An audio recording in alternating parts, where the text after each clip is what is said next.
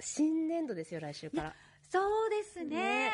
もうね、新しい季節だ。うちはね、今年はね、やはりあの、小一の壁っていうのがあるんですけどね。小一の壁？そう、小学校1年生の壁。これ、親目線の言葉みたいで、子供が初めて小学校に上がる年はいろいろ大変で、親にとってはもう壁のようなものだよと。やはいやつそうですね。もそうでしたよね、去年。もうね、バチコーンと当たりましたよね。もう結構、まあ楽しかったね。すんごい楽しかったの。はい。あの、なんかほら、前藤枝先生が来てくれてね、子育てはタイムカプセルですなんて言ってくれて、タイムマシン。たあごめんなさいタイムマシンだタイムマシンだって言ってくれてでもう本当にね一緒にタイムマシンに乗っかったつもりだったんですけどね、まあいろいろ一緒にやる体力があんまりないんだよいやでね。も本当お母さんはやることがたくさんネームをつけたりね そうそうそうそう持ち物にネームをつけたりとか毎日宿題やってみたりとかさ、ね。えプリントがないとかさ、んうんうん。でくしゃくしゃになって出てきたりとかさ あるあるですね。あるある、また来年からね来年度どうか。ねまた来月から新しく頑張っていこうと思いますけど、はいよく二年目は。頑張ったよ。ねえ東子先生も2年目は少し気が楽に。そう思って、ねもう大丈夫よ私。ペあー。ース感だわって言いたいな。はい。じゃあ新1年生のお母さんたち頑張って。一緒に頑張ろう。ね。ね。ね、はいそうですね。さて、ドクタートークのラジオ診療室、今日のテーマは？美味しい食事は気持ちを支えるというお話です。美味しい食事は気持ちを支える。う。うんん、そうですね。そう。あの、たった一食の食事が人の気持ちを変える、治療生活を支えるっていうことがあるんですよね。患者さんからね、一通いただいた手紙紹介したいと思いますし、あとは食事を題材にした本もご紹介しとしようと思います。ね。今日は食事の話ですけど、まあね、北海道もだいぶコロナ感染落ち着いたように見えますし、動き戻ってきてるように感じるんですけど、実はね、高齢者医療とか透析医療の現場ではまだまだ感染対策は結構強いまま続けなきゃいけないっていう側面があってね。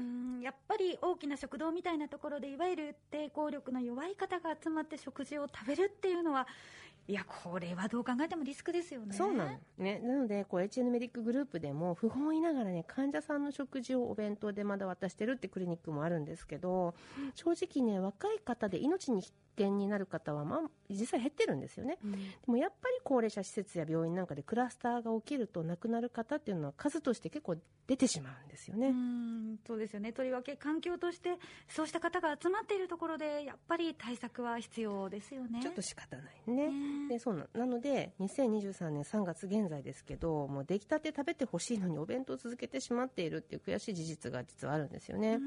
悔しいな申し訳ないなって思ってるさなかにいただいたのがこのお手紙ご本人の承諾を得ましてえーうち、に通っている患者さんのお手紙を紹介しようと思います。はい。はい、こちらですね。い。たはいだきます、では読ませていただきますね、はい。遠藤理事長様。昨日の昼食メニューのエビカレー特別美味しくいただきました。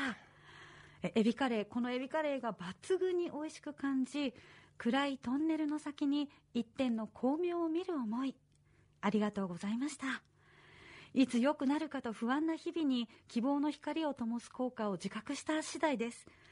道のりは遠い先のことですが焦らず諦めず治療に専念します。今にしていかに食事が健康に結びついているのかを知りました。おろそかにできませんね。可能性を信じ無駄かもしれませんが価値はあるかもしれない。いつも本当にありがとうございます。自らの変化の気づきを書きお礼とさせていただきます。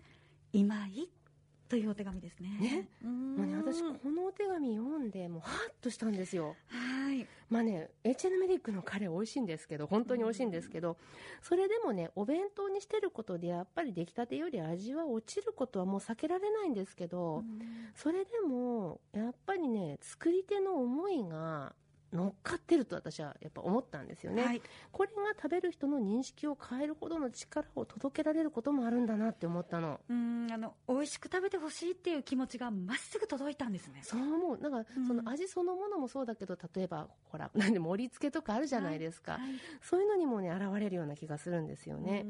山本さんご自身そういうご経験ありますか？こう食べ物でなんかガラッと気持ち変わったみたいなのとか。ありますというかもうしょっちゅうです。もうほぼ毎食って言ってもいいかも。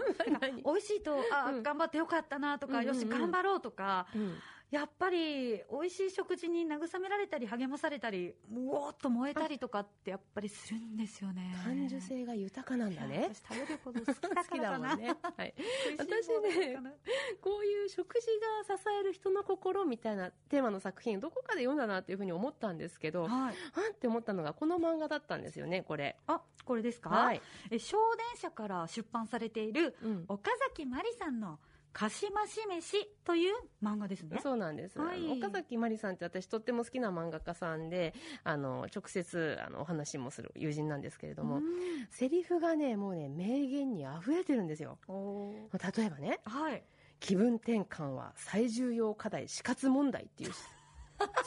気分転換は最重要課題、うん死活問題、うんこれすごい的を射ていますね。でしょ、うん。そうなの、ね、気分転換って軽く言いますけど本当に大事ですし案外難しいってやっぱりみんな大人になればなるほど改めて認識した方がいいかなって思ってて、うん。私自身ね自戒の念を込めて言いますけどね。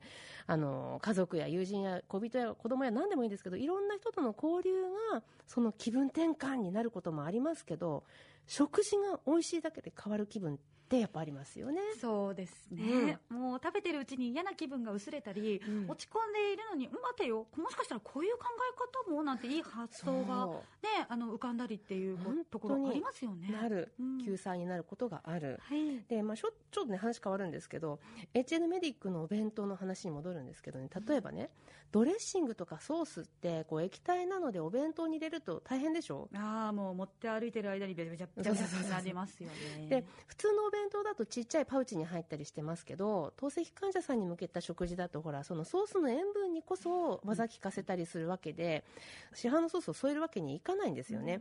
なのでこう HN メリック札幌東の厨房が打ち出した打開策がね、なんと緩く固めてジュレにするだったんですよ。ジュレそう。あのゼリーみたいなそうそうそう、ふるふるっと。ちょ。っと緩い感じそうそうそう。のあれですよね、うん。あ確かにそれだとべちゃべちゃにならないですね。でしょ？もう本当よく考えだなって、もううんポンって膝打った私は。しかも食材にもちゃんと絡んでくれそうなての。味が乗りそうだし。びっくり感動してね。で患者さんの口に入るってところまで想像しないとこのアイデア出ないって思ったんですよね。うん。もううちのね厨房の職員はそこまで考えてくれてるんだってもう思わずね本当泣きそうになった。うるっときた。ああそうですね。やっぱりその考えるからこその工夫でできないじゃなくてどうしたらできるかっていうことを考えて生み出した美味しさなんだ。そう。すごいなと思って。で、まあ、先ほどね紹介したかしまし飯にも似た場面があったんですよ。うん。働くお母さんがねこうチキンライスのストックを駆使してオムライスとかライスコロッケとか焼きおにぎりとかねこうバリエーションを多彩に繰り出している場面で言う一言、うん。こだわりゆえよ。美味しい方がいいし美味しいもの食べさせたいもん。合理主義は愛情のあるところに発生するのよおおまさしく HN メディックの厨房さんも同じ、まあ、患者さんのことを考えたからこそ発生したジュレのアイデア、うん。ね、合理主義は愛情のあるところに発生してますね。でしょ？はい、本当そう思ったの、うん。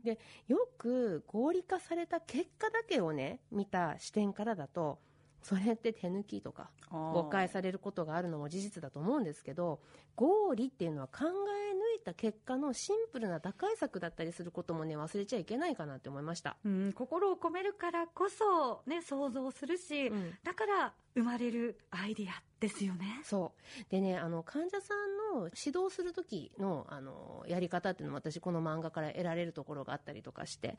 で指導っていうのは食事指導ね。あの例えばそんな食べてないですよとか、うん。私たちが見てデータあんまり良くないな患者さん何食べてるんだろうっていう話す時に患者さんは実はもうそれいっぱいいっぱいの努力でこれ以上何をしろっていうのよっていう状態だったりすることがあるんですよだけどこちらから見るとデータが悪いからなんかやっぱりあるんじゃないのっていうちょっとこうなんていうのかな雰囲気悪くないけど問答になることはあるわけ。でこれ良くないなって思ってたんですけど、このかしまし飯にすごいセリフがやっぱりまたあってですね。お信頼っていうのはこの人はすでに全力を尽くしているのだと認めるところからじゃないの。ね。